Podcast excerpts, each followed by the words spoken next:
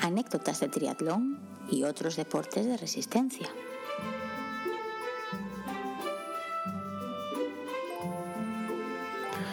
Hola a todos y bienvenidos una semana más al podcast de anécdotas de triatlón y otros deportes de resistencia. Hoy de nuevo aquí con un invitado. Vamos a no romper esta racha del, nuevo año y empezar ya con, con, buena compañía en el podcast. Pero antes de presentar a nuestro invitado voy a saludar a Diego, que lo tengo por aquí al otro lado, en la última vez que graba en este estudio, porque la semana que viene eh, estrenará estudio nuevo. Eh, Muy buenas, Diego. Estudio, dices, parece algo profesional. Pues sí, justo me acabas, es que parece que me estás leyendo la mente. Ahora iba a decir yo, pues mira, antes de presentar al invitado, voy a, voy a comentar que aquí la habitación en la que estoy no estudio, bueno, eso ya comentamos en este podcast que me mudo, así que hoy es la última vez. De hecho, en cuanto cortemos hoy, en cuanto acabemos de grabar, toca desmontar la mesa y recoger el ordenador. Así que literalmente son mis últimos minutos sentados en esta mesa. Mira, qué bien, qué bien acompañado estoy. Como, como decías, hoy, hoy tenemos un invitado, hoy tenemos a otro, a otro nominado, nominado en este caso por, por Ángel, Nómada en Forma, y a quien tenemos con nosotros es a Alexis Misiego. Recuerdo que cuando Ángel lo nominó, ya lo hizo pensando en puede aportar algo diferente al podcast, porque es un hombre que eh, hace, hace unos años hacía deportes de resistencia y ahora se dedica más al entrenamiento de fuerza. Recuerdo que en la, en la mente enferma de Alberto de alguna manera lo comparó con Hulk Hogan, pero al revés. Y, y, aparte de eso, también profesionalmente podemos decir que es fisioterapeuta y entrenador personal. Pero bueno, antes de seguir describiéndole yo, le doy paso. ¿Qué tal, Alexis? Eh, cuéntanos tú quién es Alexis Misiego. Pues bueno, em, yo creo que la, descripción más gráfica que se puede dar es alguien que le gusta todo y, a la vez nada, ¿no? El, cambio este de, resistencia a entrenamiento de fuerza no viene porque ni porque me haya lesionado ni, ni por nada en especial, simplemente es un cambio de, de vida, tengo menos tiempo para entrenar y decidí enfocarme al powerlifting en este, en este caso. Y, bueno, no, tiene mucho más.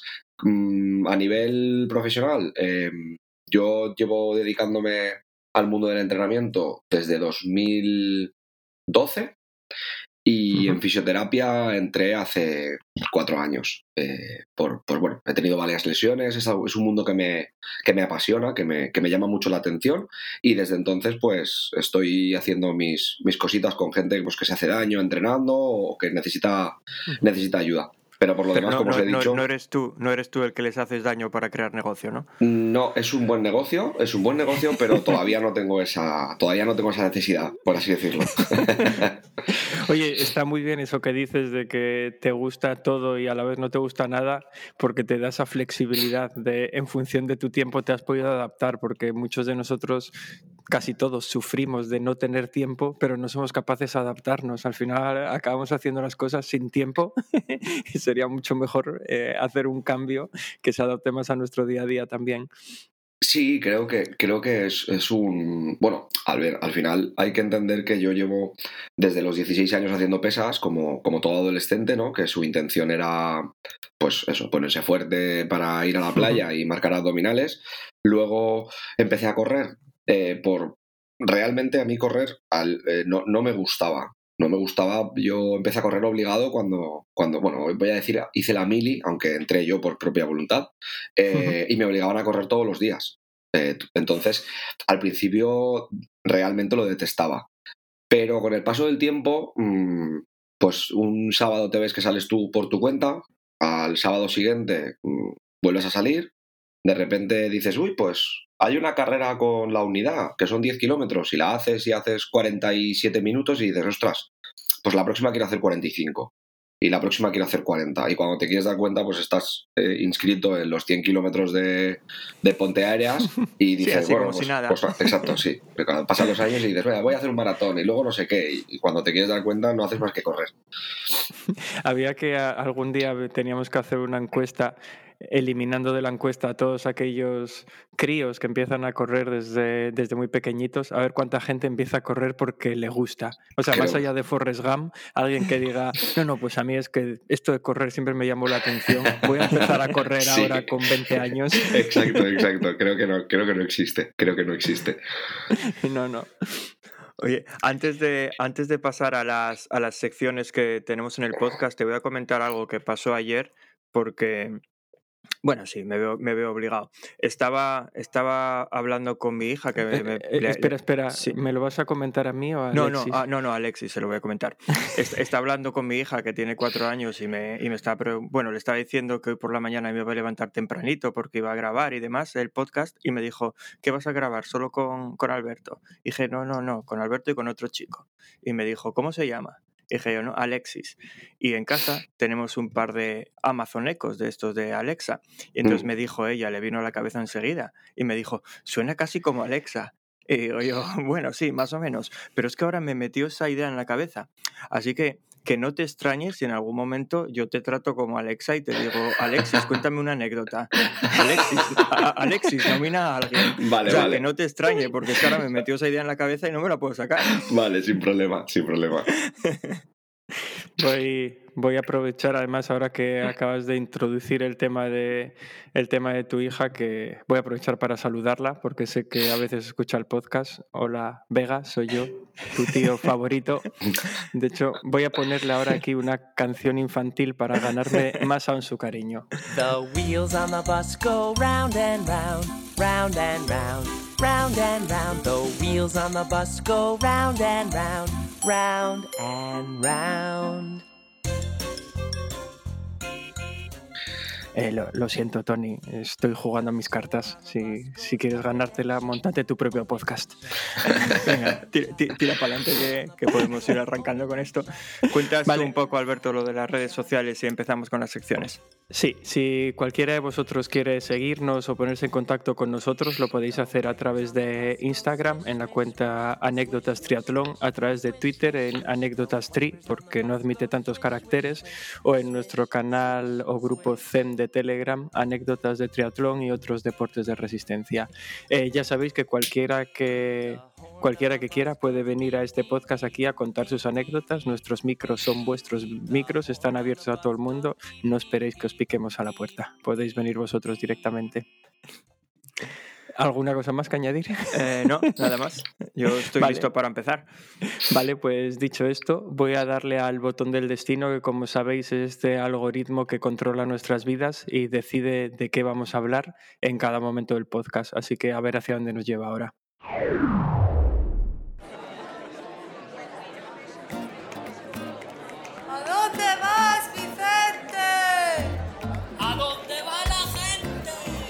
From the bottom to the top, top, top. Raise your voice, make it stop, stop, stop. We're going to the top, top, top. Raise your voice, make it stop, stop, stop. It's gonna be alright. Feel what I say. Get involved in the fight. Learn how to play. Bueno, hoy vamos a, la sección de a dónde va Vicente, a dónde va la gente. Como los más fervientes seguidores del podcast sabéis, en esta sección lo que nos gusta es hablar de algún evento deportivo eh, que generalmente ni Diego ni yo hemos hecho, pero que por alguna razón está en nuestra lista de pendientes. Es decir, nos apetece hacerlo y generalmente son eventos que tienen algo especial. No es el típico Ironman ni la típica maratón, sino que son eventos que tiene algo que los diferencia del resto. Y hoy en concreto Diego va a hablar de uno que si todo sale según esperamos, haremos este año. Así que adelante, Diego. Pues sí, justo porque, porque es que parece que siempre estamos hablando de esta lista de los deseos que crece y crece y al final nunca decrece, pero esta vez traemos un evento que tenemos planeado si, si sigue adelante para septiembre de este año y se trata de las Tritón eh, bueno, creo que se llama Triton Series o Triton Triathlon Series, que es un formato de triatlón un poco diferente a lo que venimos acostumbrados porque es un triatlón dividido en tres días. Es un día se hace la natación, al día siguiente se hace la bicicleta y al día siguiente se hace la carrera, que puede parecer que simplifica las cosas y yo creo que simplifica las cosas, pero la verdad que yo no me imagino corriendo al tercer día después de... A ver, yo nunca hice una prueba de estas en, varias, eh, en varias etapas, así que no me imagino lo duro que puede ser el tercer día. Yo creo que de, bueno, del primer día natación al segundo correr eso se lleva bien. Eh, no, al segundo bicicleta, perdona, pero de bicicleta correr no se va a llevar tan bien. Antes de contar un poco de dónde viene la historia del tritón, voy a hablar un poco de, de las distancias. Esta, este evento es bastante nuevo, empezó en el año 2019, la primera edición en las Islas Azores, en Portugal, y tiene tres, eh, tres distancias diferentes. Una es distancia corta, distancia media y distancia larga. La distancia corta es kilómetro y medio de natación el primer día, 50 eh, kilómetros de bici el segundo y 10 kilómetros corriendo el tercero. Distancia media son 3, 100 y 20. Y la distancia larga tiene mucha natación. Son cuatro kilómetros y medio de natación el primer día, 150 kilómetros de bici el segundo y 30 kilómetros corriendo el tercero. Creo que este año son 36, de hecho, no son 30, porque copié estos datos de la. No, de la lo están poniendo más difícil, pero ¿cómo se atreven? Ya, yo, yo no sé en qué están pensando. Pero bueno, por contar un poco la historia, esta, estas series empezaron, eh, bueno, no recuerdo el nombre del, del, chico este que las empezó, pero era para ofrecer algo distinto dentro del triatlón. Quería ofrecer algo para los profesionales que fuera un poco diferente. Entonces los profesionales podrían llegar ahí, hacer esta, estas pruebas en tres días y es todo un circuito alrededor del mundo. Bueno, creo que en realidad son tres o cuatro pruebas. Es, como dije, está más o menos empezando. Empezó en 2019 y no, no, no lo hubo ni en 2020 ni en 2021, así que, que bueno, llevan, llevan poquito tiempo. Eh, la cosa es que los profesionales o los grupos de edad que quieran competir en las series tienen que decidir cuando, si quieren hacer distancia corta, distancia media o distancia larga, mientras que los que no quieran pueden mezclar las cosas, pueden decir la natación no es lo mío, así que voy a nadar la distancia corta, pero me encanta la bicicleta, voy a hacer distancia larga y luego distancia media en carrera, o lo que sea, bueno, pueden mezclar los tres días o incluso saltarse algunos si no lo quieren hacer. Este año está previsto que, que se haga la primera carrera en, en, ¿Dónde es, Alberto? ¿Lo recuerdas? En, e, en, el Algarve. En el Algarve, eso es, en abril, pero a esa no llegamos porque Alberto tiene temas personales o no se atreve. Y la segunda... O, las dos cosas, tampoco tienen por qué ser excluyentes. Y la segunda va a ser en septiembre y va a ser en Lisboa. Las fechas todavía no están, no están publicadas, ni las fechas ni el circuito de la de Lisboa, pero bueno, esa es la que tenemos nosotros en mente. Así que este, este septiembre, si todo va bien, estaremos haciendo la larga distancia, 4 kilómetros y medio de natación, 150 de bici y 36 de carrera, en alguna parte de Lisboa, en algún día de septiembre. Eso es todo lo que podemos decir hasta ahora. no, yo creo que está genial porque, a ver, este año queríamos preparar un Ironman, no tenemos el tiempo. Esto es un poco más sencillo, espero. Pero bueno, no, teniendo experiencia en, carreras en múltiples etapas. Eh, bueno, espera, Alexis está poniendo una carrera rara. Vamos a preguntarle a él qué le, parece esto. Em, a ver, yo, he hecho eh, un, un Ultraman que al final es lo mismo. Lo que pasa es que sí que es mixto, ¿no? Porque tú haces nadar y bici luego bici y luego correr. Y a priori, a priori es más sencillo, pero no. Porque mm, normalmente, no, sé qué tiempo de corte tienes. Eh, sí que es verdad que yo hice el Ultraman seguido, ¿no? Sin, sin, tiempo de descanso, apenas tres o cuatro horas entre una prueba y otra. Fue más tipo, o sea, fue un Ultraman, pero tipo Ironman, ¿sabes? Que no, que no tenía 12 horas de descanso ni nada de esto. Pero eh, ahí entra el, papel resistencia.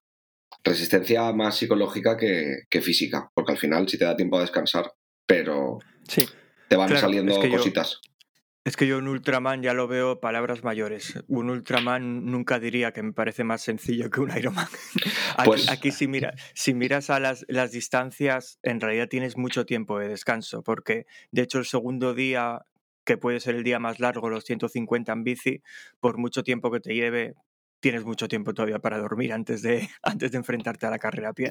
Sí, no, pero, pero bueno, yo siendo que no he sido nunca un, un crack eh, máximo, yo siempre he dicho lo mismo, que soy, soy de los buenecillos, pero ya está, ¿vale? Entonces, em, la bici que sí que se me daba un poquito mejor, yo el segundo día, mm, mi bici tenía 3100 de acumulado eh, eran 217 kilómetros y fueron 10 horas, una cosa así, 10 horas y media o algo así. Y sí que es verdad que... Pero las piernas luego tienes que correr. Y... Pero además, eh, ¿el Ultraman, me equivoco, acaba con una doble maratón? 84 kilómetros. Sí. Eh, sí, sí, son palabras mayores. Sí, sí, sí, sí. Pero sin duda, sin duda alguna de lo que estáis diciendo, para mí, para mí, que luego hay gente que nada muy bien y no, pero para mí lo más duro del Ultraman fueron los 10 kilómetros nadando. Eso se me hizo, o sea, los 10 kilómetros nadando se me hicieron mucho más largos, a pesar de ser mucho menos tiempo, que los 84 kilómetros corriendo. Es que yo 10 kilómetros nadando no me los imagino. O sea, vamos, yo tendría que ir con, con, la, con, la boya y en la boya llevaría una fabada o cualquier cosa. o sea, no, no, 10 kilómetros nadando para mí ahora es impensable.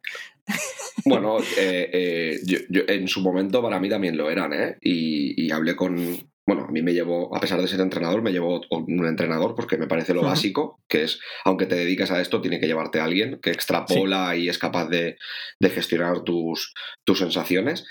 Y, y bueno, eh, sí, sí, fue, fue mi parte más dura, tanto de entrenar como de, competir.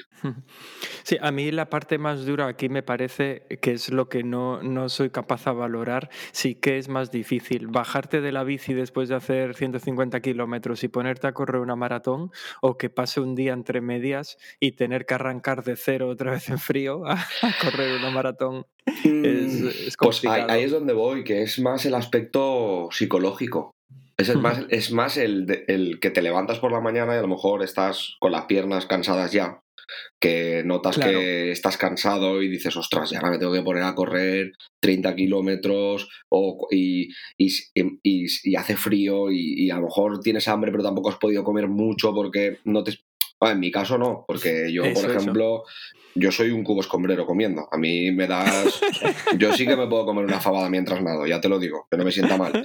Eh, pero, y he, tenido mucha suerte con eso. Mucha suerte, porque, por ejemplo, en bici yo era de los que podía comer galletas dinosaurio con nocilla, ¿sabes? Y ni me empalaga ni me sienta mal.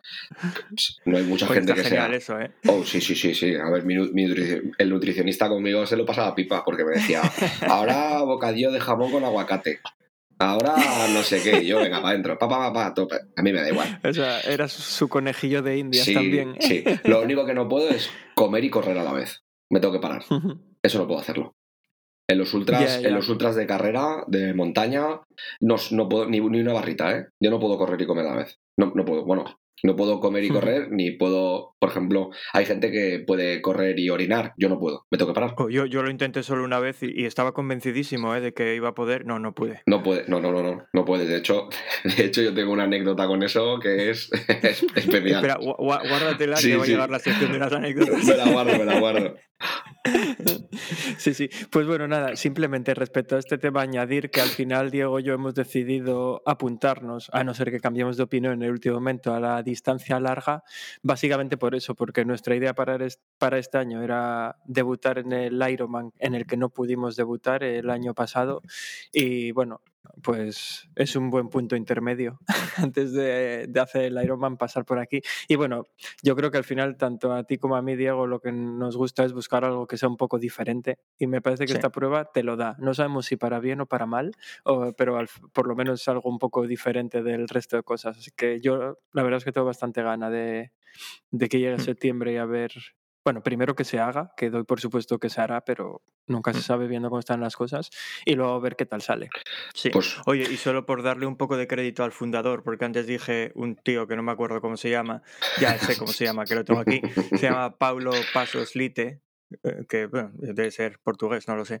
Y, y, la cosa es que otra de las cosas que él destacaba de la Tritón era que aparte de ser una, carre una carrera un poco diferente, tanto para profesionales como amateurs y grupos de edad, es que le gustaría que se hiciera en parajes diferentes, que ofrecieran, bueno, que el deportista fuera allí también a, a, disfrutar un poco de la vista del paisaje y no solo a agachar la cabeza y pedalear o nadar o correr.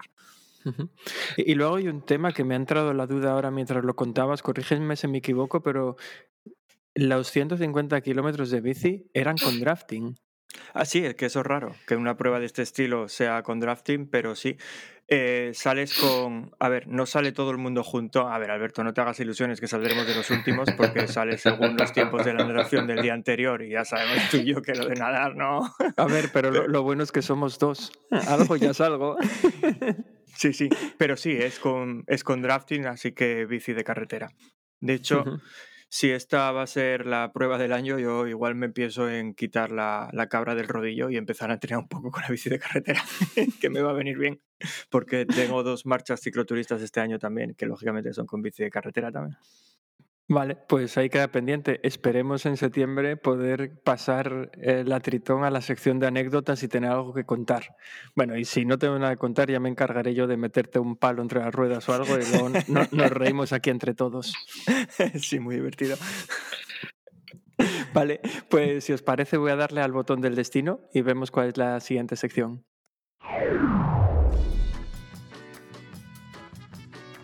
Uf, tira que libras. My mama cooks in Italy, mama swims in Argentina, mama's got a chungaye. My mama's works in Venezuela, mama likes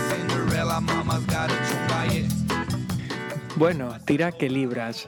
En esta sección, como muchos sabéis, nos gusta hablar a veces de sesiones de entrenamiento que estamos preparando Diego y yo, pues a veces simplemente entrenamientos que nos gustan o entrenamientos que personalmente yo detesto, porque Diego suele detestar menos entrenamientos de los que yo detesto, no, no, no sé por qué.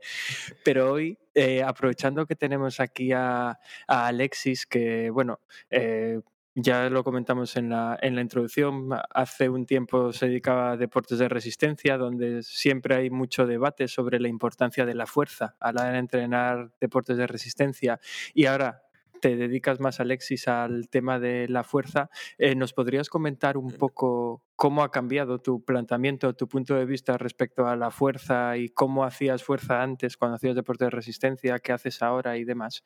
entiendo que son cosas completamente diferentes, vamos. Me pues llamaría un montón la atención que ahora respondiese algo como, no, es que yo cuando hacía deportes de resistencia no hacía fuerza, eso no vale para nada. no, no, no, no, no, no, no saldrá, no saldrá eso de mi boca. Pues es, es extraño y, y lo hablé con Ángel no hace mucho, pero es que el entrenamiento de fuerza se parece mucho mucho más de lo que la gente imagina. Porque al final, em, diciéndolo de manera un poco somera ¿no? y, redundante, en, la fuerza tenemos como una curva con dos extremos, ¿no? en el que un lado está la fuerza máxima y en el otro lado está la fuerza resistencia. ¿no? Tú cuando entrenas triatlón o compites en triatlón estás mucho rato en la fuerza resistencia, en la parte de la U de la fuerza resistencia. Por lo que si vas al gimnasio es un tanto absurdo que tú entrenas también haciendo fuerza-resistencia. Es decir, que tú vayas al gimnasio a hacer series de 25 repeticiones no, no te está ayudando precisamente, que no quiere decir que te vaya a venir mal, que es probable que entre eso y quedarte en tu casa comiendo patatas fritas y viendo la tele, te va a venir mejor irte al gimnasio a hacer 25 eh, zancadas caminando. Pero te va a venir mucho mejor trabajar en rangos de fuerza mucho más cortos, con bastante más intensidad, porque a nivel neuromuscular es mucho más interesante para el desarrollo de fuerza y eh, con el miedo atroz que suele tener el triatleta a hipertrofiar y ponerse grande, que eso es algo que también me ha hecho gracia siempre, em, porque porque vayas al gimnasio dos días a la semana a hacer 10 sentadillas, no te vas a poner grande. Ya, ya, no, si fuera tan fácil. claro, exactamente, exactamente.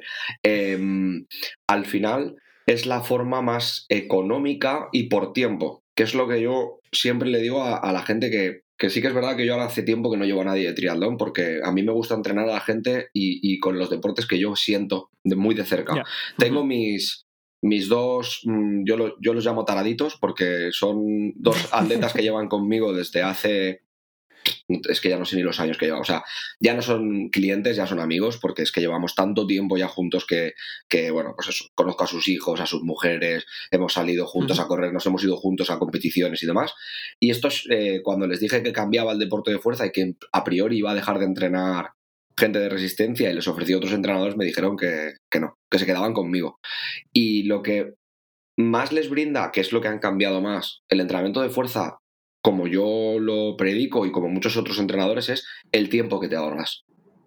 Es el tiempo que te ahorras. O sea, em, como habéis dicho antes, no siempre se tiene no siempre se tienen 30 horas a la semana para entrenar, porque ostras, eh, cuando tienes 20 años y cero responsabilidades, pues a lo mejor sí, pero uno va cumpliendo años, va encontrando cosas que hacer, como por ejemplo la, estúpida manía de trabajar para tener que comer, que es algo que, es un poco absurdo, pero que lo tenemos casi todos.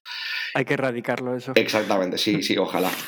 Eh, el tema es que se ha visto y hay ciertos estudios y, bueno, yo también por experiencias, aunque no soy muy amigo de a mí me funciona, pero eh, reduciendo el tiempo de bici invirtiéndolo en la sala de, gimnasio, los tiempos de, luego de competición son muy similares.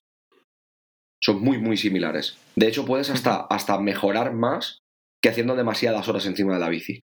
Porque la transferencia directa que hay a realizar una subida a cajón con una barra y 30 kilos en la espalda a tres repeticiones desarrollando la máxima fuerza son vatios que luego vas a tener en la bicicleta pues con lo largo que es una salida en bici, ese ahorro de tiempo es para considerar, ¿eh? Sí, sí, sí. Es que, es que aunque, aunque, parezca, aunque parezca una locura, porque yo entiendo que si no te dedicas a leer papers y, a inmiscuirte en el mundo de, la, de, los estudios científicos, es un poco extraño, ¿no? Que te digan que, que porque tú vayas al gimnasio a hacer tres series de zancadas y a hacer cuatro cosas más, resulta que te puedo quitar seis horas de bici a la semana.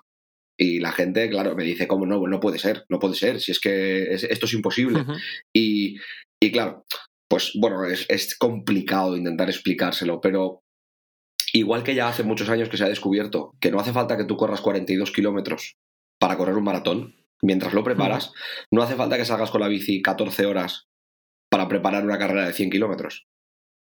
Sí, yo creo que aquí entra ya el tema también un poco psicológico, que hay gente que, sobre todo los que más priman su tiempo libre, eh, que estarán dispuestos a probar eso, a decir, pues vamos a reducir estas cuatro o cinco horas de bici, las vamos a cambiar por algo de gimnasio, y otros que psicológicamente simplemente necesitan salir esas seis horas de bici porque si no se convencen a ellos mismos de que no están preparados. Y da igual lo que digan los papers o lo que digan los estudios. Que... A mí los que me han hecho más caso son los que son se lesionan muy fácil. Ya, mira, e, eso, eso, tiene, eso tiene mucho sentido, la verdad. El que se lesiona cuatro veces al año porque sale demasiadas horas en bici y se lesiona el abductor o le duele o le sale una hernia mm. inguinal o demás, de repente le dices, no, es que eh, si en vez de meterte 27 horas de bici a la semana, hacemos 6 entre semana y una salidita de 4, 5, 6 horitas el fin de semana, las salidas de entre semana hacemos bloques de potencia por tiempo, trabajo con frecuencia cardíaca o, si tienes potenciómetro con bloques de potencia con más intensidad,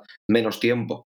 Te estoy quitando a lo largo del año casi 1000, 1200 horas de entrenamiento, que son 1200 horas que estás descansando, que estás recuperando, que tienes menos peligro de lesionarte y encima vas a rendir igual o más, más porque no te vas a lesionar. Al final, sí, sí. firman. Firman rápido, ¿eh? Yo en ese caso eh, diré que soy de esas personas cabezonas que hasta que no empiezas a lesionarte no te empiezas a tomar en serio estas cosas, porque a mí me pasó, yo cuando empecé a entrenar triatlón, sí, tenía marcados entrenamientos de fuerza, entrenamientos de bici, de carrera, pero todo en global eran muchas horas y siempre decidía, siempre quitar los entrenamientos de fuerza. No hacía ni uno. Me pasé dos años sin hacer ni una sola sentadilla.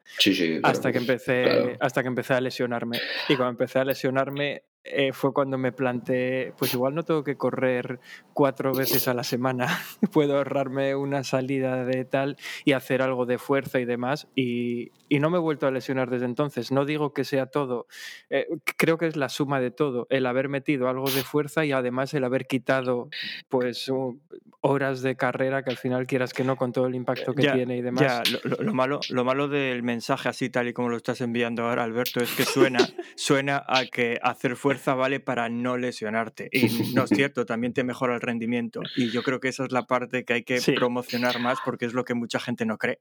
Si os dais cuenta, eh, normalmente la gente se lesiona más cuanto mejores son sus marcas. Se lesiona mucho más el que cuando empecé, porque al final la historia se repite. Es yo empecé a correr y bueno, pues hacía mis 10K, hacía mis 15K y me lo pasaba bien pero de repente me propuse hacer una 10K por debajo de 40 y ah, es que cuando hago series, ah, me duele aquí. Es que, claro, cuanto más estrés le metes a la articulación y, le, induces al, músculo, a lo que quieras, como quieras decirlo, es más fácil que él responda diciéndote, no, corta porque no, no puedo más, ¿sabes? Entonces, ahí es cuando tienes que empezar a cuidarte más todavía. Porque eh, es, una balanza, ¿no? Yo te, castigo, pero también me cuido. Y lejos de lo que la gente pueda entender, tu entrenamiento de fuerza son tus cuidados para que después puedas apretarte fuerte en la carrera, en la bici o nadando. Lo que pasa es que ahí es donde viene. Esa es otra de las creencias que es difícil de quitar, pero bueno, ojalá que la gente que os escuche eh, y que cada vez sea más y, y lleguen un día que escuchen este podcast, eh, medio entienda que tu entrenamiento de fuerza es tu complemento a tu entrenamiento de resistencia. Hmm. No tienes que ir al gimnasio a reventarte de agujetas. No porque tengas más agujetas, has entrenado mejor. No es un medidor correcto de, de qué bien entrenado o qué mal entrenado. O sea, tu entrenamiento de fuerza es el que es. Y si tu entrenador te dice que tienes que hacer cuatro series de seis sentadillas y te tiene que costar un 6 sobre 10 o un 7 sobre 10, hazle caso. No le metas más kilos. Yo, por ejemplo, ahora estoy trabajando con, no sé si lo conoceréis, que es al que voy a nominar, que se llama Iván Penalba, ¿vale? Es eh, corredor de ultrafondo. Luego, si queréis, buscáis un poquito de información y, os enteráis de quién es. No os voy a desvelar ni os voy a quitar la ilusión de saber quién es. vale, vale. Solo, solo os voy a dar un dato y es que ahora mismo ostenta el récord de España de ultradistancia corriendo en pista, ¿vale?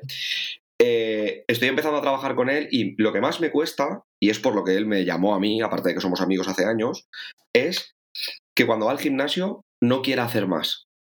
No, hacemos otra serie y no le metemos más peso y no puedo hacer más repeticiones. Le digo, Iván, que ya vas a salir a correr. O sea, Iván, que haces 175 kilómetros de carrera a la semana a la semana. ¿Para qué quieres hacer otra serie de zancadas?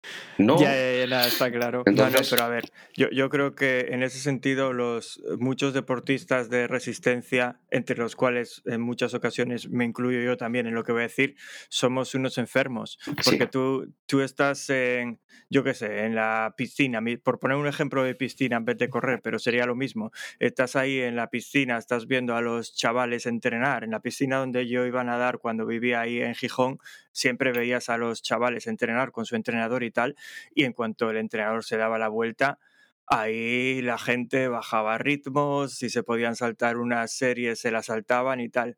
Luego vas a un club de triatlón y como el entrenador se distraiga, te, meten dos o tres series de más en vez de sí, hay que tener mucho cuidado. Sí, sí, sí, que además, además, no, o, te, sobre todo los, pasa con los triatletas y me pasa también con los que hacen deporte de fuerza. O sea, esto no es eh, intrínseco del triatlón, ¿eh?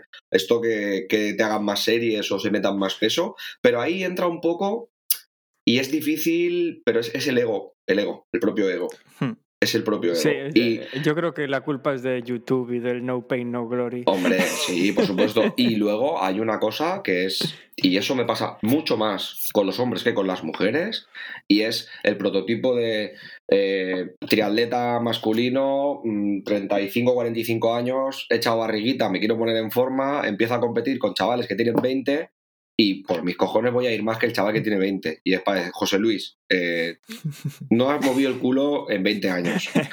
Llevas entrenando en la piscina una semana y media. Yo sé que de joven nadabas un montón y te ibas desde la costa de Valencia a las Azores nadando, si querías.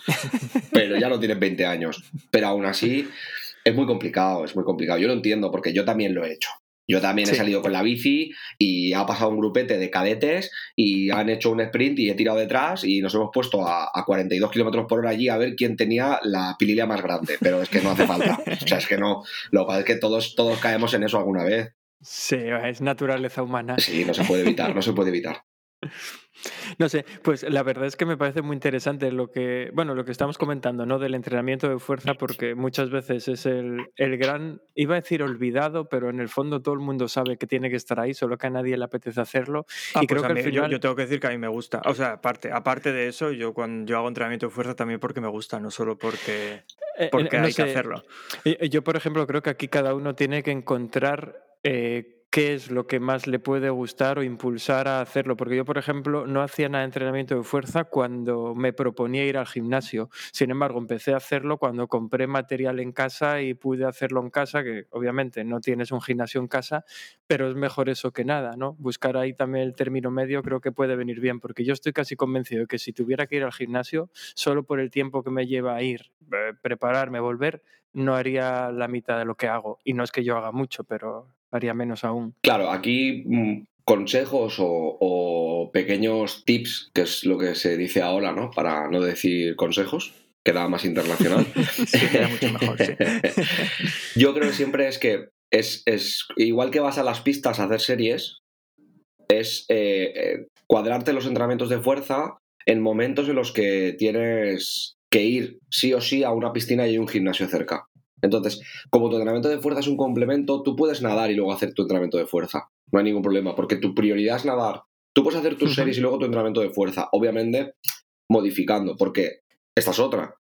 Los triatletas, los ciclistas y los, nadadores no tanto, porque como utilizan los brazos mucho más, no tienen tanto, tanto problema. Pero como triatleta tienes que hacer, tienes que hacer brazo, y tienes que hacer pecho, y tienes que hacer abdomen. No solo tienes que hacer sentadillas, que es, que esa es otra de las cosas que dices, pero vamos a ver, tranquilízate, no vamos a hacer 150 millones de sentadillas, hazme, no sé, vamos a hacer unas flexiones, vamos a hacer unas planchas, vamos a hacer un algo. Entonces, tú puedes hacer el día de series y después salir, eh, te duchas un poco o, te lavas un poquito la sobaquera para no entrar al gimnasio allí echando girondas y hacer, hacer 25 minutos de gimnasio, 25 minutos, porque hacer un poco de movilidad articular y luego las cuatro o seis series que lo que yo propongo es microdosis de entrenamiento de fuerza adheridas a tu entrenamiento de resistencia. Y si no, como tú dices, entrenamiento en casa. Entrenamiento en casa, un TRX, dos garrafas de 8 litros y cuatro cosas más, no es lo mejor, por supuesto que no, obviamente. Pero entre eso y quedarse en el sofá comiendo doritos y viendo una película, cómprate dos garrafas de agua y un TRX. Oye, entonces Por, resumir un poco y, bueno, intentando eh, eh, que el mensaje este quede claro, tú, lo, que, lo que vienes a decir, bueno, fue como empezaste, de hecho, es que el entrenamiento de fuerza es muy similar eh, ahora que haces powerlifting a deportes de resistencia. Entiendo que lo que cambia es la eh, la frecuencia y la duración de la, y la, duración eso y volumen de las sesiones y hay algún tipo de periodicidad que sigas si estás entrenando a alguien de resistencia por ejemplo que haya una fase en la que metes más sesiones de digamos más fuerza específica y en otras es sí, sí, claro, claro, cambia. Sí que cambia. Yo normalmente, mm, cuando están en fase o vamos a decir pretemporada, el entrenamiento de fuerza varía de 3 a 4 días a la semana. Y es bastante más intenso que hmm. el, que el entrenamiento de resistencia. Ahí es donde aprovecho para darle más cera y si tienes que salir a correr con agujetas, pues te aguantas. Pero también es cierto que hacemos muchas menos series corriendo, porque es una fase de, de preparación. Entonces, digamos que la intensidad del entrenamiento de fuerza y la intensidad del entrenamiento de resistencia es una balanza. Cuanto más caña te doy en el entrenamiento de resistencia, menos caña te doy en el entrenamiento de fuerza. Pero los dos días de fuerza a la semana no se los quita nadie. De hecho, normalmente, normalmente, el penúltimo entrenamiento antes de competir es en la sala de gimnasio. Y es sala de gimnasio, salida de soltar piernas, descanso, descanso, activación, competición. Así es como funciono yo. Y, de verdad, es que parece una, parece una locura, pero es que vas mucho mejor, porque en la sala de gimnasio hacemos una, activación neural más que muscular, que son series de aproximación en un peso que controlas con cierta velocidad a muy pocas repeticiones. Luego sales a hacer una descarga del sistema nervioso y descarga muscular, que es salir a rodar o hacer con la bici o nadar muy suave, lo que más le guste al atleta o lo que peor lleve, el descanso y luego la activación, que la activación pueden ser unas transiciones, pueden ser unas microseries con, con cambio de ritmo muy suave, etcétera, etcétera, y luego la competición. Y de esta manera, o, o, de esta, sí, de esta manera, conseguimos que, que tanto a nivel nervioso como a nivel muscular el cuerpo esté preparado para lo que va a venir, sin generar una carga excesiva en las articulaciones, en las zonas, en las zonas más débiles y luego, pues, pues eso, si tú das mucha bici, eh, depende de cómo pedales, porque aquí también entra la biomecánica, pero sueles tener una tendencia eh, predominante de la cadena flexora, ¿vale? Que es la, parte de delante, ¿no? Toda la zona del cuádriceps, el, el, psoas y demás. Pues en el gimnasio yo te troncho los isquios. No tiene más. O sea, te, doy mucho más de isquio que de cuádriceps, porque tu cuádriceps ya haces un montón. Entonces sí, te voy a dar toquecitos para ganancia de fuerza máxima, pero lo que voy a hacer es fortalecerte mucho el isquio que aunque parezca una tontería, el isquio en el pedaleo, cuando tú estiras del pedal, ejerce mucha más fuerza de la que pensamos. Entonces, claro, como ganas fuerza en el isquio, tiras más del pedal, con lo que la frecuencia puede ser más alta y más fuerte, con lo que ganas vatios. es que no tiene más. Esto, esto es así. Entonces, bueno, hay un montón de, hay un montón de aspectos intrínsecos que podría estar hablando aquí cuatro días. Y como el podcast no suele durar cuatro días, si queréis. No, no, no, pero, pero se nota, se nota que es un tema que te apasiona. No, a mí, a mí me tienes convencido, además. bueno, yo, creo que ya venía convencido de casa. yo con eso me doy por contento. Ya, yo, he tenido que lesionarme para convencerme, pero oye, ¿qué más dan las razones? Lo importante es que, entrene, que se entrene fuerza. Yo siempre digo lo mismo. Y no existe la fórmula secreta. Es decir, mm, yo como entreno a, un atleta de resistencia A, no tiene nada que ver a como entreno a un atleta de resistencia B. Porque cada uno tiene una biomecánica, tiene una fisiología y tiene un tiempo. Y tiene un tiempo, que es lo más importante. Y tiene unas preferencias. O sea, si yo, por ejemplo, sé que odias el gimnasio, pues aunque estemos en pretemporada, no te voy a meter cuatro días de gimnasio. O no te voy a meter cuatro días de hora y media de gimnasio. Te voy a poner el gimnasio en momentos puntuales, con sesiones cortitas, dentro de los ejercicios que mm, mejor o peor te sienten, sobre todo sensaciones tuyas, que esto suele pasar. O sea, el gimnasio lo detestas hasta que vas tres veces. Como, como cuando empezamos a correr, que decíamos antes. Sí, sí. Es que lo detestas hasta que de repente un día haces unas series y te salen mejor que nunca y dices, me cago en la leche, ¿qué ha pasado aquí? Y de repente, esas series que luego te dolía el isquio o te dolía el abductor, deja de dolerte. Y entonces empiezas a decir, pues igual el gimnasio me gusta un poquito más. Y al final, pues bueno, nos gustará más o nos gustará menos. Luego también, pues depende de qué espera, espera, que ahí llega el momento cuando decides dejar los deportes de resistencia y dedicarte a powerlifting. Uf, no, eso es muy complicado. que va, no, no, no, no, no. Yo conozco mucha más gente que lo ha hecho al revés, ¿eh? Conozco mucha más gente que se dedicaba al gimnasio, empieza a correr porque quiere perder la pancheta para. Bueno, pancheta es en valenciano barriga, que, yo soy más de pueblo que, que las acequias. Eh, empieza a correr para perder la barriguita para verano y de repente cuando se quiere dar cuenta está haciendo una 10K y cuando se quiere dar cuenta al gimnasio va de vez en cuando y se pone a correr. Y como empieces en montaña, más todavía. Que eso es otro tema. Ah, pues mira, ahí está, ahí está el Hulk Hogan corriendo que decía Alberto el otro día. Sí, sí, sí. Mi, imagen de Hulk Hogan haciendo maratones empieza a tener forma. bueno, a ver, es que eh, mm, quieras que no, dentro del mundo de la resistencia yo siempre he sido un atleta grande. Es decir, yo mido un 80 y, el, por ejemplo, el maratón de Barcelona lo hice pesando 82 kilos, que no son pocos kilos. Entonces, claro, tú ves las fotos. Además, que es lo que digo siempre, que no fue un tempazo, fue mi primer maratón, el de Barcelona, y, y lo hice en 3 horas 12 minutos, más o menos, a 4.30. Tú ves las fotos de lo que hay alrededor mío y son todo personas que pesan 65 kilos y de repente ves allí un mostrenco corriendo que dices, este muchacho ¿dónde va? Pues eh, me ha pasado un poco, me ha pasado un poco siempre. Era, era, el tanque que iba apartando a los demás. ¿eh? Exactamente, sí, sí, sí, sí, sí. Es, es, gracioso, es gracioso ver, ver las fotos porque en mi, en mi época más fina, eh, que fue para el Ultraman, que fue cuando pesé 72 kilos. 72. Y aún así son 72 kilos, o sea, que no son... Que no son ya, ya, ya. Que está bien. Bueno, yo me veo ahora y yo digo, madre mía, menudo trozo de alambre. Pero claro, es que ahora peso casi, peso casi 90, entonces claro, es distinto. bueno, mejor músculo que grasa. Sí, por supuesto. Oye, no sé qué os parece si nos quedas en la sección de las anécdotas únicamente, así que si os parece, eh, vamos a pasar a esa sección que ya no nos hace falta ni botón de destino porque ya sabemos qué es lo que viene. Así que nos vamos a en serio. No. En serio. Hello, I'm pleased to meet you. My name's Conductor Jack. I'll need to take your tickets as you ride on down the track. The engineer is stoking coal, the engine spouting steam. Pues sí, en serio, ya, ya sabéis todos que es esta sección que dio nombre al podcast. Es la sección donde nos gusta contar o que nos cuenten anécdotas, anécdotas y en este caso que tenemos aquí a Alexis con nosotros es cuando Alberto y yo nos ponemos cómodos, sacamos las palomitas y escuchamos. Así que voy a hacerlo, lo, lo siento, es que tengo que hacerlo. Alexis, cuéntame una anécdota. pues mira, yo creo que una de las anécdotas que más recuerdo con, más cariño y desesperación a la vez fue en el triatlón de Valencia abierto al mar, un olímpico. Olímpico Campeonato de España. Eh, yo creo que a los tres días de antes ya no dormía. Estaba, a pesar de que sabía que, bueno, pues eso, que, no, no, iba a quedar ni entre los diez primeros, pero da igual. Es esa sensación de decir, además es un recorrido de bici muy, muy, muy, muy cómodo porque sales de la zona del puerto, coges una recta y vas recto hasta que haces 45 kilómetros. O sea, perdón, era, era olímpico, es verdad. Haces 20 kilómetros, pegas la vuelta y haces otros 20 kilómetros. La ida pica un poco para arriba, la vuelta pica un poco para abajo. Y claro, yo sabía que la bici, e, encima es no drafting. O sea, que para mí era beneficio máximo. Lo tiene todo, es, perfecto. Eh, pues yo salgo de mi casa esa mañana, me tomo el café. yo normalmente cuando compito me gusta comer chocapix. Lo tengo que reconocer.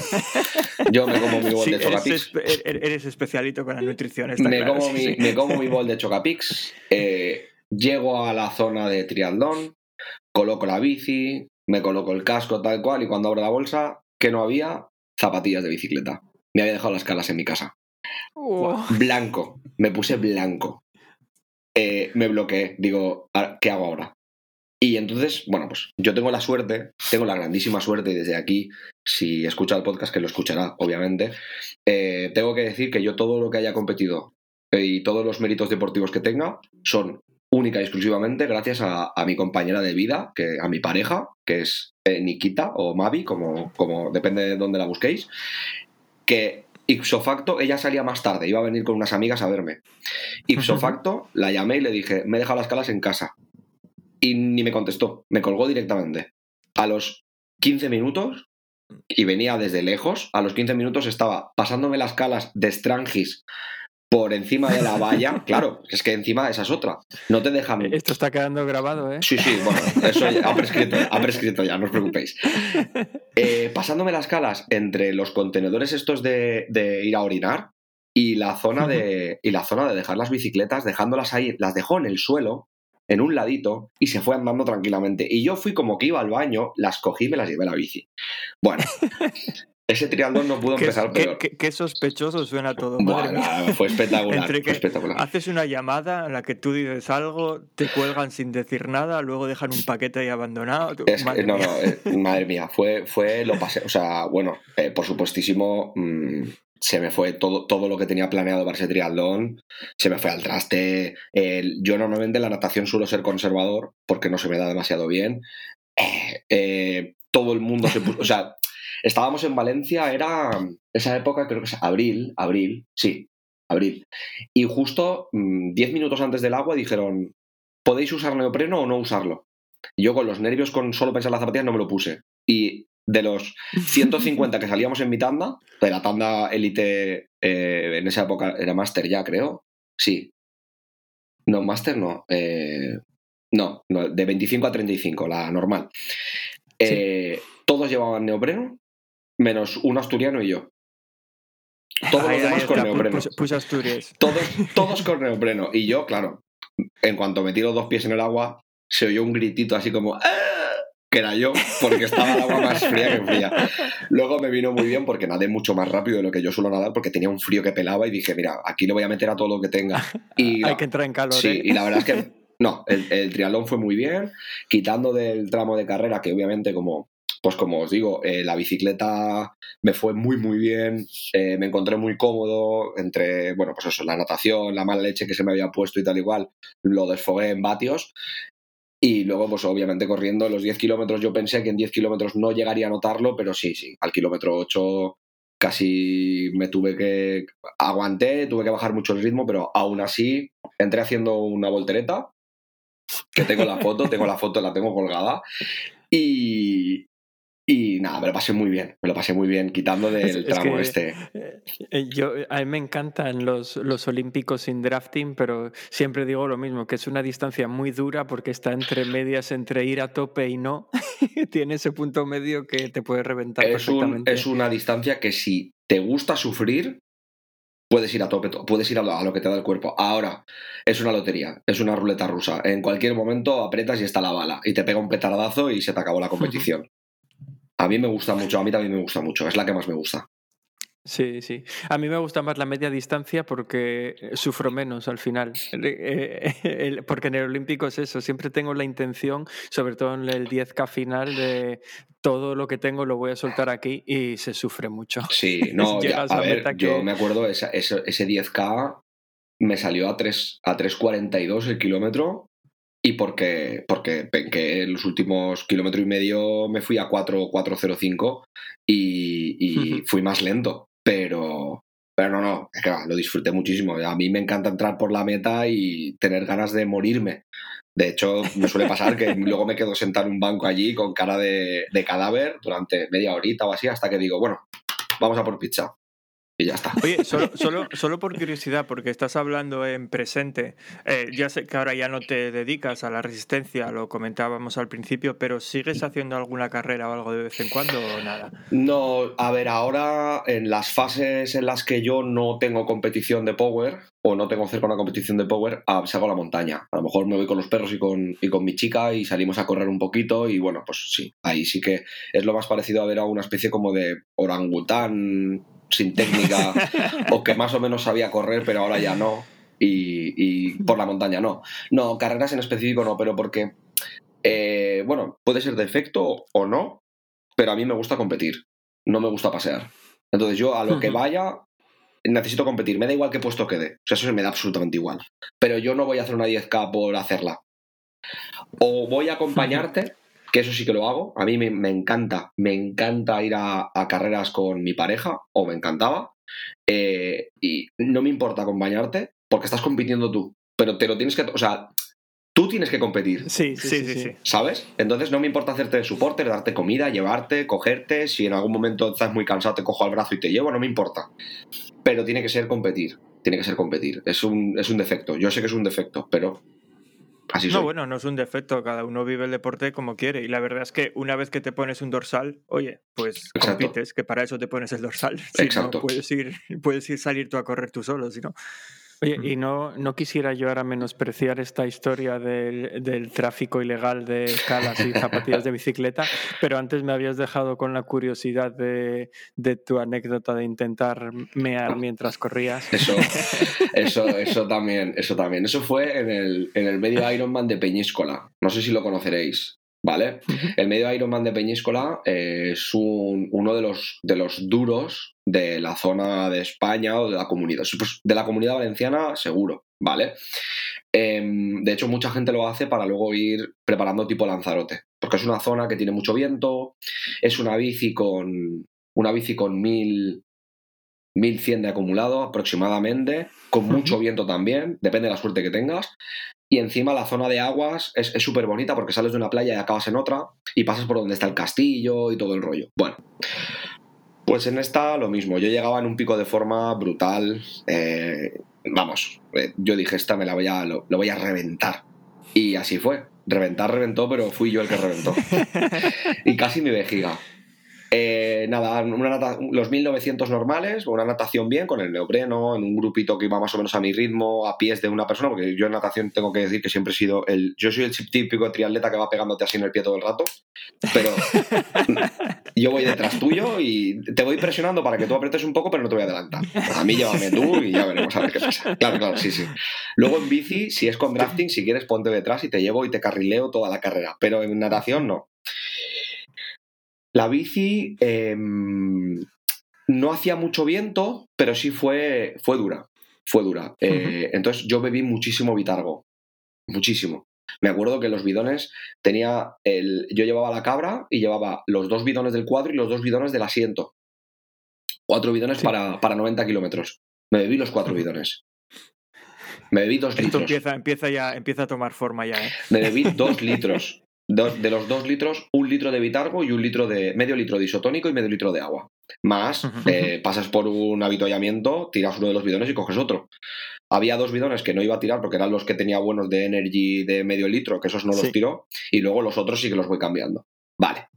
Me bajo de la bici, salgo a correr, los tres primeros kilómetros, entre la cadencia de la bici y demás, pues un ritmo así sandunguero bonito. Además es playa, está. Y de repente ya empiezo a notar, en el kilómetro 3-4, empiezo a notar que me estoy mirando. Y yo digo, bueno, aguanta un poco que no, que no pasa nada. Llega el kilómetro 10 y ya dije, me estoy mirando muchísimo. Y entonces yo empiezo a apretar para que salga el orín empiezo a apretar para mear, pero allí no salía nada. Y yo decía, pero ¿cómo puede ser? Si me estoy meando a reventar y estoy intentando mear, nada, cero. Y yo iba corriendo y tampoco iba tan rápido. Iría a 4.30, más o menos, 4.30 o así, y yo apretaba, apretaba con todas mis fuerzas y no salía nada. Y yo decía, pero ¿cómo puede ser? O sea, no sabes ni mear, tío, ¿qué te pasa?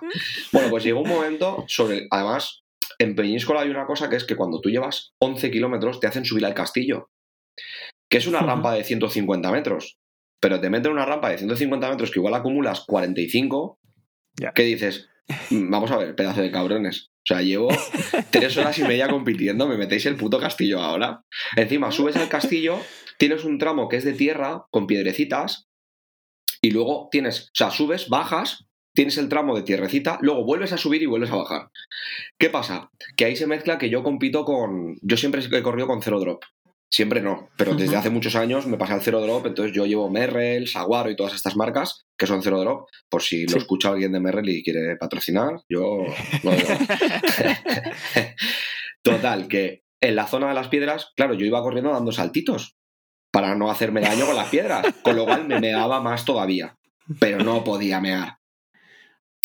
Y llegó un punto que me puse a llorar. Yo corría, lloraba y, y intentaba mear a la vez. Entonces, tomando justo, unos matices. Justo por ese punto crucé por donde estaba, por donde estaba mi pareja, que me vio llorando con una cara de, desesperado y me dice, ¿qué te pasa? Y le digo que me estoy meando mucho y no puedo mear. Y me dice, pues, pues párate. Claro, yo en ningún momento, o sea, yo iba corriendo, meándome a reventar, y en ningún momento por mi cabeza pasó, párate a mear. Y fue decirme, párate, y dije, ah, pues tienes razón. Me paré, me levanté así un poco el tritraje, y claro, aquello empezó a salir, empezó a salir, pues de verdad, os lo juro que estuve un minuto y medio meando. Yo miraba el reloj y veía como los segundos me iban subiendo. Y yo decía, por favor, ¿puedes parar ya? Pues el chorro más largo de mi vida. Y ya, ya terminé de mear, seguí corriendo y luego, pues nada, bien. A ver, eh, esa carrera sí que es verdad que me acalambré un poco y tal y cual, porque, claro, como me meaba tanto, en los habituallamientos no bebía. Y aunque yo no notaba que se me estaba acalambrando, no, pero no notaba esa deshidratación porque solo notaba que me estaba meando. Entonces, claro, fue fatal. Luego, nada, el kilómetro 19, eh, son 21, en el 19 o así, lo mismo, corriendo y llorando, pero del dolor de piernas, porque tampoco quería parar y quería llevar un ritmo por intentar, porque además, pues lo típico, que pasas por... es que, no, no, estabas bebiendo y entre tanto mear y tanto llorar no parabas de perder Exactamente, además sales, además sales. Bueno, pero de las lágrimas yo chupaba así el bigotillo y recuperaba un poco de sales, ¿eh? eso hay que decirlo. Y... Y sí, y encima es eso, aunque no compites contra nadie o el puesto siempre dices que te da igual, no te da igual. Entonces, yo pasaba por los arcos y me decían, vas el 17 o vas el 15, y yo, hostia, aprieta, va, coño, que, que podemos quedar bien, que podemos quedar bien. Al final, creo que llegué el 23 o por ahí, me adelantaron unos cuantos, obviamente, porque eh, entre el minuto y medio meando y los otros 4 o 5 minutos que me pasaría llorando por ahí a apoyar una palmera, pues nada, olvídate. nada, yo, yo, creo que esa gente, esa gente que es capaz de mear en bici o mear corriendo tiene alguna especie de superpoder. Eso no es normal. a, a mí me pasó además con Diego, en el, cuando debutamos en la media distancia en, el, en un half, eh, me pasó lo mismo. Estaba acabando la bicicleta, nos quedaban muy pocos kilómetros de bicicleta, igual unos 5 o 6 kilómetros de bicicleta, y yo noté que tenía muchísimas ganas de mear ya, que no me aguantaba.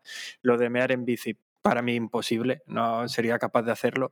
Y llegamos a la transición, que Diego se las toma con mucha calma, íbamos juntos, y recuerdo decirle, uff, Me estoy meando mucho. Vamos a tener que. Voy a tener que mear mientras corremos o algo porque no me aguanto. Me estoy meando muchísimo. Eh, salimos, no llevábamos ni 500 metros y yo lo de mear corriendo ya vi que aquello no iba a funcionar. Le digo a Diego, vamos a esperar a que haya menos gente, porque claro, estábamos justos donde la transición había muchísima gente. Y no queda, no queda bonito, no queda bonito sacarse allí. No, no. No queda nada bonito. Y, hubo, un momento en que le dije a Diego, tenemos que parar ya porque yo reviento y la gente seguía viendo gente por todos lados. Tuvimos que abrirnos un hueco, decirle a la gente, déjame pasar, déjame pasar. Salimos del circuito y hay como un perro meando en una pared, con todo el mundo mirándonos como diciendo, estos dos salen juntos hasta mear. Y, sí, sí, pero tuve que parar y lo mismo, una meada de esas largas hasta que te quedas a gusto. Por suerte no llevamos ni un kilómetro, yo no aguanté tanto como tú, no llevamos ni un kilómetro, así que el resto de la carrera ya pude, pudimos beber y seguir. Claro, no, con normalidad, yo, es que además, lo que tú dices, yo no puedo eh, mear ni, ni corriendo ni en bici. El único que puedo es nadando y porque dejo de, dejo de patalear solo tiro de brazos, dejo las piernas muertas y entonces puedo orinar mientras voy con los brazos. O sea, si mi tren inferior estaba funcionando, no puedo orinar. No, pues yo, pues yo ni nadando. Mira que lo intenté a veces, obviamente en lago, en lago, en la mano, en la piscina, pero no, no, no, puedo, O sea, yo tengo que pararme, estar ahí hay que pararse, poner los brazos en jarra y mirar al horizonte. Exactamente, sí, sí, sí, Cómo se mea en la playa lo sabemos todos. Exactamente. No, no, pero me refiero ya cuando ya estoy metido nadando. Pero me, me, pasó, me pasó algo muy parecido a lo que tú cuentas. A ver, yo no tuve el bloqueo mental de decir de, que, de, necesitar ayuda externa para decirme párate y mea. Yo, yo eso lo tenía claro, pero es que no encontré la forma de pararme, porque fue en, fue en un triatlón, bueno, es el triatlón de Londres, es uno de los más grandes que hay por aquí, y la parte de carrera... Uno de los más grandes que hay por aquí, no, uno de los más grandes en general. Sí. bueno, no, en cuanto a participación dicen que es el más grande del mundo, pero yo, bueno, ahora me refería en cuanto a público y demás, porque el, el problema que hay es que los 10 kilómetros de carrera, que son son dos vueltas, son cuatro vueltas de dos kilómetros y medio, estás parte de ellos dentro de un pabellón.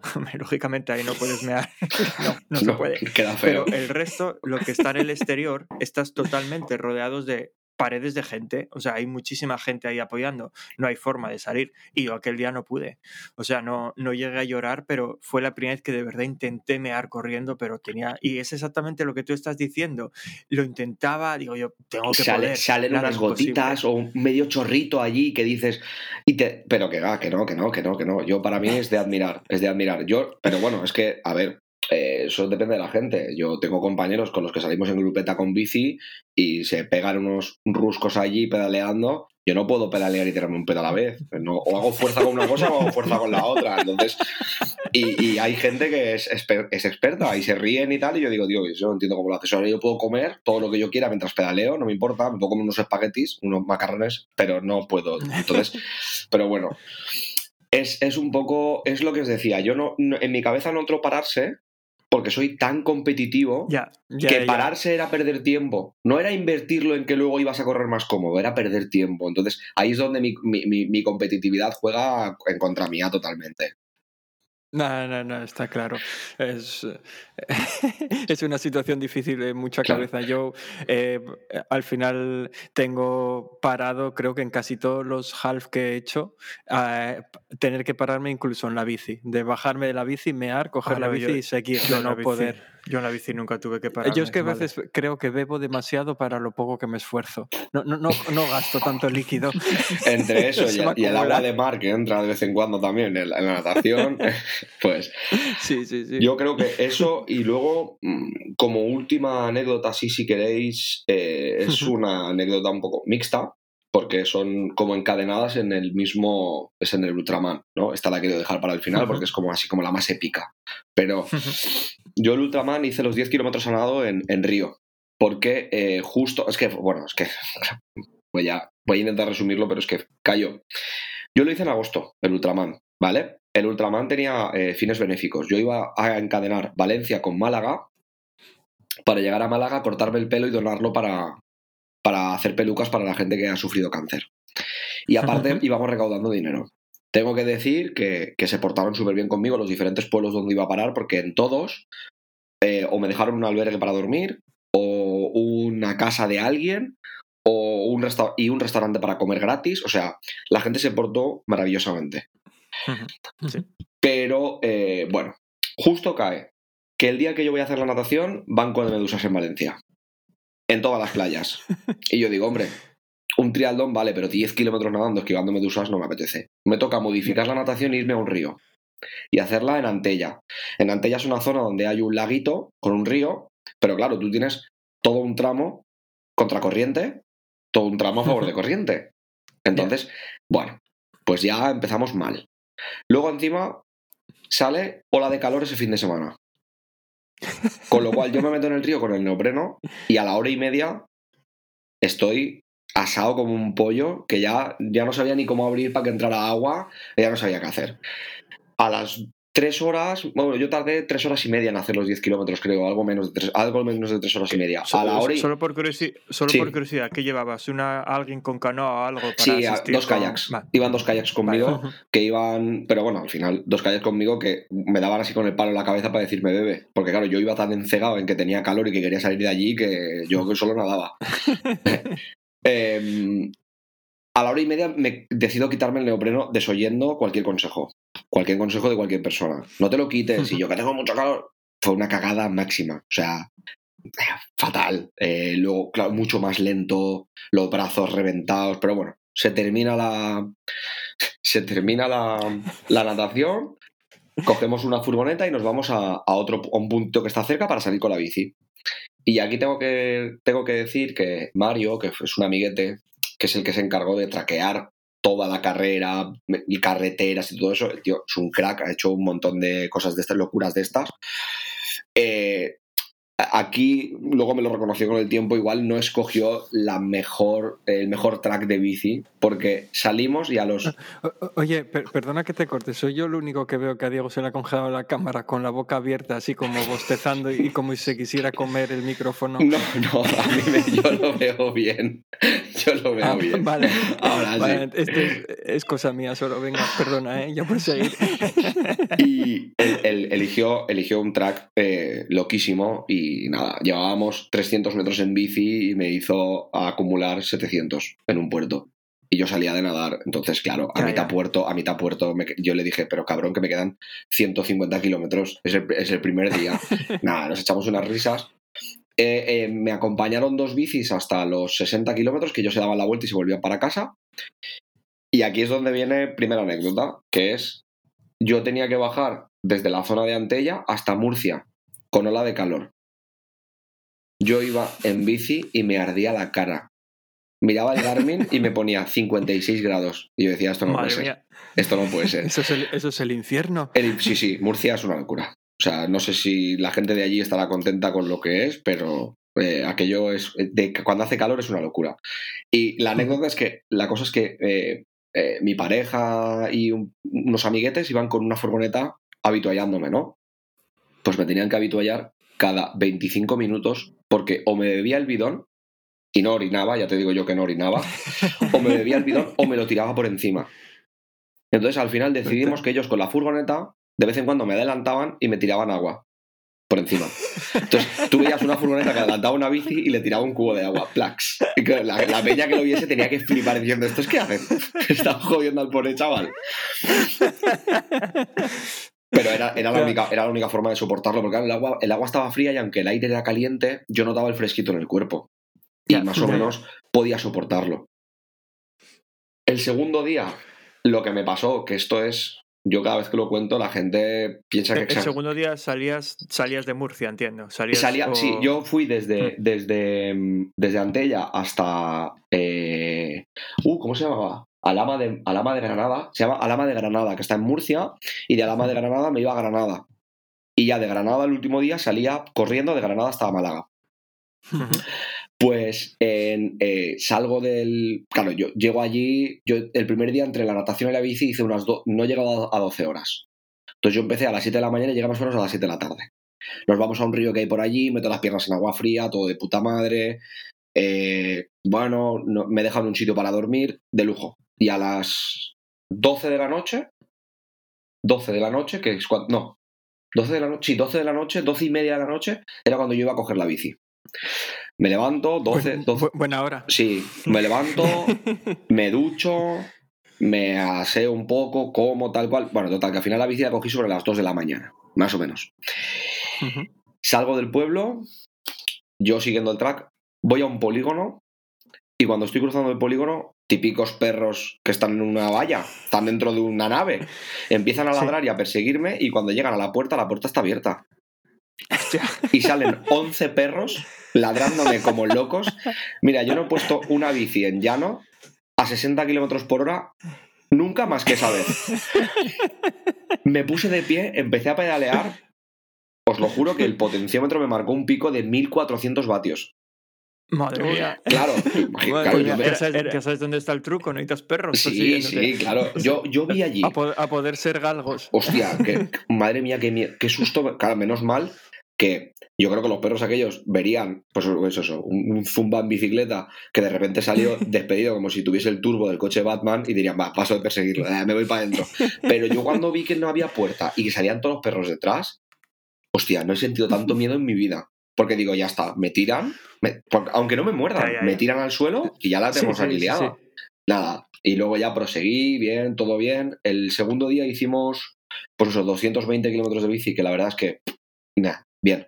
Porque encima era eh, paraje súper bonito y tal igual. Sí que es verdad que el último tramo. Después de haber estado a 50 grados, cualquier cosa se hace amena. Y, por eso salí por la noche, por eso salí tan, tan. Porque es, que al día siguiente se esperaban los mismos grados y dije, no, no, yo cuando salga el sol tengo que haber hecho por lo menos casi toda la bici. Ya, ya, sí, y en efecto, yo llegué a Granada a mediodía. yo saldría eso a las 2 de la mañana y antes de las 2 de mediodía estaba en Granada, menos de 12 horas también. El último tramo sí que se me hizo más pesado porque subimos el puerto de Punta Blanca, creo que se llama, y a partir de ahí eh, subes el puerto, ya bajas ese puertecito y llegas a Granada, y la verdad es que muy bien. Em, hola, perro. Ha venido mi perro a saludarme. Que yo tengo, dos galgos, ahora que lo decís, yo tengo dos galgos. Claro, estás hablando de otros perros y se puso celoso. Exacto. Y llegamos a Granada, bueno, eh, nada, bien, ahí todo bien. Y ya fue cuando empezó la, zona de la carrera que salí, pues eso, salí por la noche también, salí a las 12 de la noche con un amiguete que iba en bici acompañándome. Y la que tengo aquí con la bici es que en la parte final ya, que estábamos saliendo ya, que eh, había que acumular, pues eso, había que acumular también mil, que, pero bueno, em, eh, discurría por carretera, montañita, y bueno, pues como ahí ya te lo tomas con más calma, que dices, es el último día, tengo 84 kilómetros por delante, camino, corro y lo que tenga que salir, que salga. Pues cuando llegamos arriba del todo, que ya se ve la costa, que ya digo, va, de ahí está Málaga, me queda bajar esto, hacer el paseo y nada. Llevaba 27 kilómetros, una cosa así, claro. Llevaba 27 kilómetros, digo, va, ya solo me quedan 55, casi 60. Como si nada, ¿sabes? Y de repente, otra vez se empiezan a escuchar perros en un, a lo lejos, y yo digo, bueno, estos están muy lejos, no me da miedo. Pero de repente se empieza a escuchar una mujer chillando ¡Hijo de puta! ¡Te voy a matar! Y yo miro a mi amigo que iba con la bici, a Luis, y le digo, corre. Y me dice, ¿qué? Digo, y cuando se da cuenta, yo iba corriendo para abajo, en el puerto de montaña, me dice, ¿pero dónde vas tan rápido? Y digo, yo paso de rollos, corre.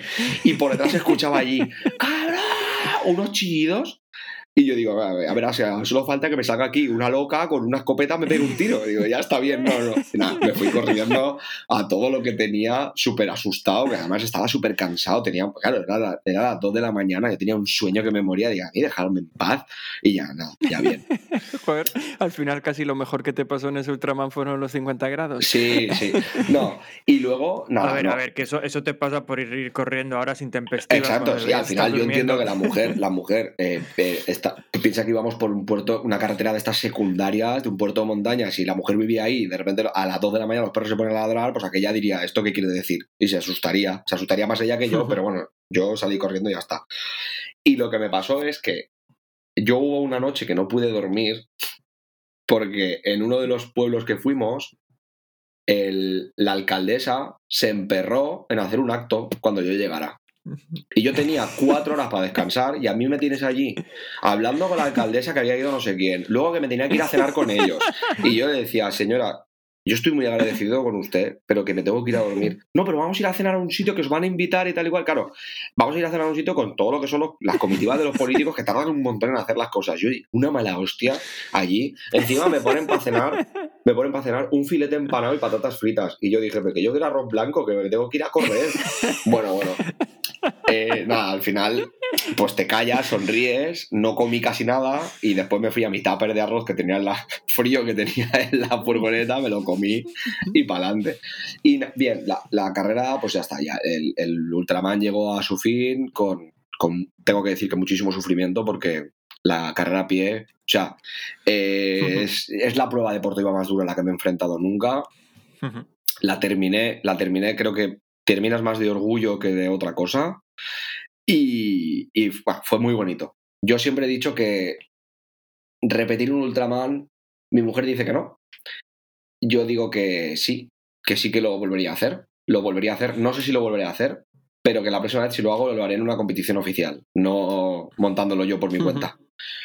Bueno, yo, yo veo que te estás dejando ya una buena melena, así que igual estás, preparando el siguiente. No, no, no, esta vez no me lo corto, esta vez no me lo corto, esta vez me la quedo para mí, esta vez me la quedo para mí. Además es que tengo un pelo fatal, yo tengo un pelo, yo, yo les digo que es un pelo rata que no veas. Es pelo durísimo, súper áspero, eso no vale para nada, eso fue un palipeto. Yo creo que lo cortaron y como mucho harían una escoba, luego para barrer, ¿qué va?